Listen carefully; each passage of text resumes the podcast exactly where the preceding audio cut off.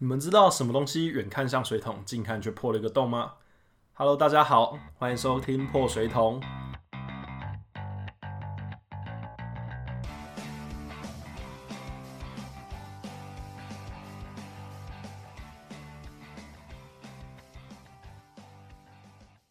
我是娜娜，我是 KK。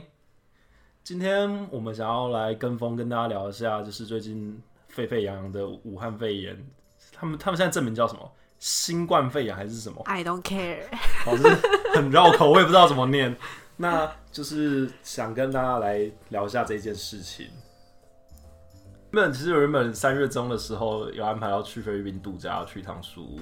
然后那天我们看到那个菲律宾发出旅游禁令的消息的时候，我们群主就沸沸扬扬在讨论啊，靠北，干其他中国酒现在是不是出不去了？然后因为当天晚上那个航空公司跟外交部都说哦没有接到正式消息，就是还要去查证这样。我们那时候还抱着一丝希望，想说、诶隔天可能就是会出来澄清说，像之前泰国也是嘛，越南，越南，哦，越南之前越南也是嘛，就当天晚上就看到消息说有人台人在菲律宾，他们好像八点半飞抵菲律宾吧，然后九点一实施下去，他们就是不能入境，然后好像后来好像被原籍遣返。可是其实我有看到有入境的越，就是他要去越南度假的台湾人，可是他就是一路上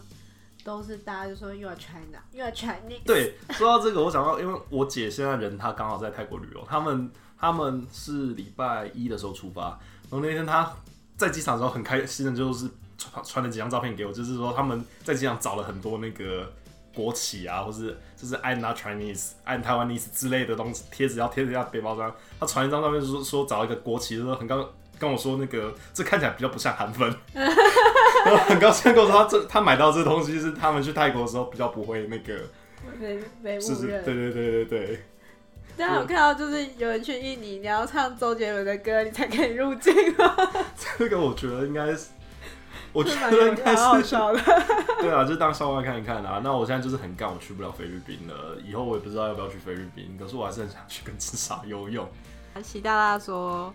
呃，中国中国什么抗议抗议过当会影响经济，然后所以今天呢，武汉就又爆出了一万五千个病例，超扯的。其实真的会影响经济很重啊，因为我以我自己的工作来讲，我们公司的工厂也是在中国嘛。那从他们那时候春假延，就是说二月十号前禁止开工，那就是这个礼拜一吧。是呃，我们公司在这礼拜是有开工，但是仅限于当地人。如果你是从外省回来的，你要再进行自我隔自我隔离十四天。对，所以等于说我们要一直到最快可以上线工作的话，大概也是要到二月二十四号。那这段时间，我们公司的薪水是不断在付出，然后产线没有开，所以是没有产能的状况。所以我相信这对整体中国的经济来讲，尤其是他们又是你知道世界工厂，对他们来讲一定是一个很大的经济损失。所以也难怪他们习大大会说，就是开工是就是是一定要上工这件事情，不然对经济影响真的太大了。但是这件事情不知道，就是这大量的人潮流动，不知道对于这整体疫情来讲会有多大的影响。我是觉得真的疫情就是到四月的话，可能就是还是不会结束，因为没有办法，中国就是一个很流动的大国，就是而且他们就是针对疫情部分，其实就是他们试出的数据，我个人是抱着我们加个零吧。不可信这样子来看啦。那在其实以前在 SARS 的时候，台湾也是曾经有类似的状况，就是一些官僚上的政治判断错误，或是针对一些疫情比较保守的向上呈报，导致后来一些事情。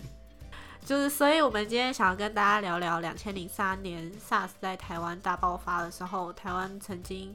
用过封院这个手段来把台北市的和平医院封院的事情。然后这件事情造成的后果是，台湾创下全球单一时间点死最多人，娜娜那时候 SARS 那时候你是几岁啊？八岁。那时候二零零三年后，那时候我是十一岁。那其实那时候，因为我自己是宜兰人嘛，那宜兰算是一个比较封闭的环境，所以其实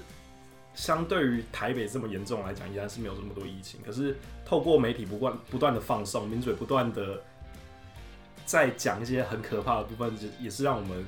那时候我只是一个过小生，就是觉得啊好可怕。然后所以你对 SARS 真的是有印象，因为我对 SARS 唯一的印象就是哦，我们那时候我印象很深刻的是，那时候每天打开电视就在说哦，有多少个疑似病例，隔天看就是多少个人确诊。然后如果是一些电视名嘴，他们就会说那个尸体会多可怕啊，可能会流绿色的汤啊，还是什么什么。什么？现在想起来觉得那时候真的是有点夸张，有点危言耸听。可是嗯，就是我现在记得的东西就是这样子。然后那时候就是每天去学校都要量体温。嗯，对对我也是。呃，所谓的 SARS，它的全名叫做严重急性呼吸道症候群。那我之所以知道冠状病毒这东西，也就是从 SARS 开始的。那是应该应该是说，全国人对于冠状病毒这个东西的认知，就是从 SARS 那时候开始，一直到后来一五年吧，MERS 中东肺炎嘛，MERS 也是冠状病毒是吗？哦，也是哦。对，然后到今年的武汉肺炎，这些都是冠状病毒，等于都是类似的病毒变种这样子。那它主要就是会造成肺部肺浸润，是不是？嗯，然后导致呼吸衰竭。其实就是肺炎啦，然后所以他们在中国也是被叫做非典型肺炎这样子。非典型肺炎指的是 SARS，中国他们就叫非典。哦，对，然后现在这武汉肺炎他们叫做新冠肺炎，啊 还是觉得武汉肺炎比较好记，比较好念。好，台湾又不是 WHO 会员国，谁在乎 WHO 要叫什么？好，没关系。那呃，如果我们要从 SARS 和平医院的事情讲起的话，那时候和平医院封院的时间是四月二十四号，不过其实它真正有第一例的案例发生的时间是四月九号。那时候第一例的妇人她有类似的症状，不过因为他们在检视她的旅游史、接触史，他也没有去过港澳地区，也没有去过什么中中国国之类的。所以他在在第一时间他并没有被列入为 SARS 的病例，然后因为资讯不足，所以他也没有做好完整的隔离防护措施，这为之后的交叉感染埋下了伏笔。然后之后的话，就是和平医院的刘姓洗衣工，他就是开始高烧不退，然后住进了和平医院。这大概是在刘姓妇人后一个礼拜的事情。那呃，我们后来看一些纪录片，他们去采访那些洗衣工，他们是说他们在洗衣房的时候，他们会看到一些，就是他们有分所谓的感染的一些备品，或是未未受感染的备品嘛。他们感染备品好像说会用红色的塑胶袋装起来，理论上这些东西是要先消毒过之后才上去洗，可是他们没有经过消毒的程序，就直接送到洗衣房去洗，这导致后来洗衣房好像总共有六个洗衣工都染上 SARS。因为他们没有针对这些备品去做消毒，然后洗衣他们又是属于外包的，他们等于是这整个防疫体系上面的一个漏洞。因为当初和平医院也没有给他们防护衣，什么东西都没有给他们。那我告知他们，就是说这些东西是没有消毒过的吗？我看影片他们的说法好像是说没有，他们知道这东西是应该要消毒的，但是没有经过消毒这道程序就直接送到洗衣房去，等于说他们是直接去接触过，他们在没有任何防护状况下直接去接触这些受到感染的备品，那当然就变成说洗衣房是整个疫情爆发的一个起点，然后就是像刚刚说的嘛，因为那时候资讯不足，所以第一个时间当第一位洗衣工出现高烧高烧不退的症状的时候，他没有被判定是 SARS，他也没有进行隔离，他那时候就是以一个沙门氏感染还什么的，就住进去一个普通病房，然后导致了就是有八个，因为那时候全部也才十六个十六个感染科护士吧，然后有八个都开始高烧不退。那时候就是从这个病房开始，呃，往外扩散到一些护理人员，然后尽管那时候医院已经有耳语在流传说，哦，医院已经开始收治 SARS 的病患，可是院方还是就是否认，然后他们坚称院内没有 SARS 的病患。医护人员就在一个非常无知的状况下，然后继续照顾这些 SARS 病患，导致最后就是第一个死掉的、第一个过世的护理人员就是陈静秋。他就是在那个十一宫的那个楼层的护理站护理长，他对的护理他长是嗯，那到四月二十号的时候呢，那时候其实中央跟台北市政府他们有一个记录，就是叫做“三零”的记录，就是台湾零死亡、零输出、零社区感染。嗯，就是可是之后就是当然这么多人这么多人感染，所以消息就传出来了。然后二十三号的时候，专家然后台北市政府跟中央听说有中央就一起开了一场会，然后专家那时候是建议就是可以封院，可是要配套措施。可是隔天呢，四月二十二、二十四号就是公布就是要正式封院并召回那些医护人员的时候。是完全没有配套措施，就是他们进了医院，那些人回来了，进了医院，然后发现大家都没有隔离耶，然后他们要找院长，然后院长也都找不到，院长就一直在跟市政府开会，高层开会，对。那我还记得以前小时候看新闻画面的时候，真的就是看到很多护理人员或是医护人员啊，他们就是在床边。就是写字条啊，然后拍窗啊，甚至丢纸条丢出来，然后跟外面的人招手呐喊，就是说哦，他们他们就是被关在里面等死那种感觉。其实看到那种画面，心里真的会觉得很绝望。我看这一段的时候超生气的，应该说我生气的点在，因为台因为因为马英九说，就是你们要是再继续抗议，你们就算是提前抗命。我想。就是说在勾沙小，就是到底在勾沙小，他们是一群没有防护衣的医护人员，然后你怎么可以把他们视为敌前抗命啊？就是你至少你要上场上场打战，你至少要给他枪吧？你要给他装备啊？对啊，那在这状况下面，他们就是单方面的做隔离，隔离之后没有任何的配套措施，等于是说他把健康的人跟染病的人全部关在一起，那这是不是就是更？让原本没病的人徒增染病的风险，而且原本没病的人也不知道他旁边的人其实生病了。对，就觉得，因为现在的话也是南韩，南韩最近也是在讲封院这件事情，可是人家是有配套措施的。嗯，那时候和平院封院的时候，他们其实他们医院有分两栋，一栋是 A 栋，一栋是 B 栋。那 B 栋的时候，就是他们用来收治疑似病例或是确诊的病例。然后 A 栋的话，就是那些其他的医护人员或是其他其他原本住院的人或看家属这样子。但是他们针对 A、B 栋之间没有去做一个很完整的隔离。像是我看到他们说领便当的时候，两栋的人员是一起领的，或是他们一些垃圾都会在连通道经过这样子，所以。变成说，你今天虽然说 A 栋可能没有疑似病例，或是没有一些感染源，但是在跟会有很大的机会跟 B 栋会有一些接触的状况下，在这个状况下就会造成说 A、B 栋都可能会感染，都有感染的风险。大那时候大家都没有动作，然后里面就是一团乱，然后直到说就是中央的人。有进去和平医院视察，然后就发现哦，事情北市府没有办法处理，所以就之后就由中央介入，就是从那一刻开始才开始有了要把 A 栋跟 B 栋分开，然后开始把人分批隔离的措施出来。可是事情已经过去了一个一个礼一个礼拜，有吗？那时候还有件就是。让我印象蛮深刻的事情就是说，呃，到丰院的中期的时候，那时候北市府的卫生官员，就是卫生局长，他们穿着全套的防护措施，后来大家戏称太空装，就是他们全身包紧紧的，甚至戴一些氧氧气面罩，戴个气瓶这样子，进入和和平医院视察，那就是会觉得说。因为那时候和平医院内部是物资不足的状态，就是他们其实已经连防护衣都没有了，就是他们院内的医护人员只能穿着简便的雨衣和口罩。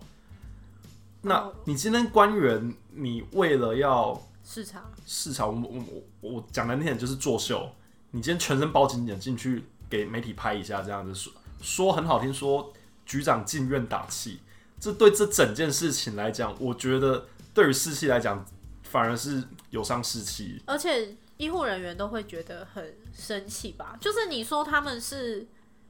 医护英雄，可是谁想要当那个什么防备都没有的英雄啊？你还不如把物资准备好给他们。因为这一段就是我觉得有一段很可笑，就是在讲这里，就是医护医护人员，就是其实那时候物资都已经不足了，然后他们去跟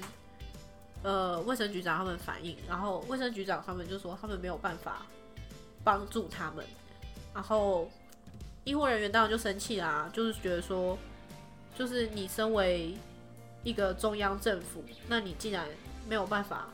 帮助我们，就那时候医就是有骂了卫生局长吧，然后卫生局长就觉得你就是反而反骂那些医院高层，说你们是怎么管你们的下属的，就是我觉得有有这么夸张？对啊，我觉得超荒谬，就是国民党到底怎么训练你们的官僚？没有，就是为什么就是直到现，就是直到那个时候，还是以一个非常上对下的很高傲的态度。对啊，而且然后那时候卫生局长后来接受访问的时候，还是说我是一种恨铁不成钢的心情，我就想说哇，超荒谬的。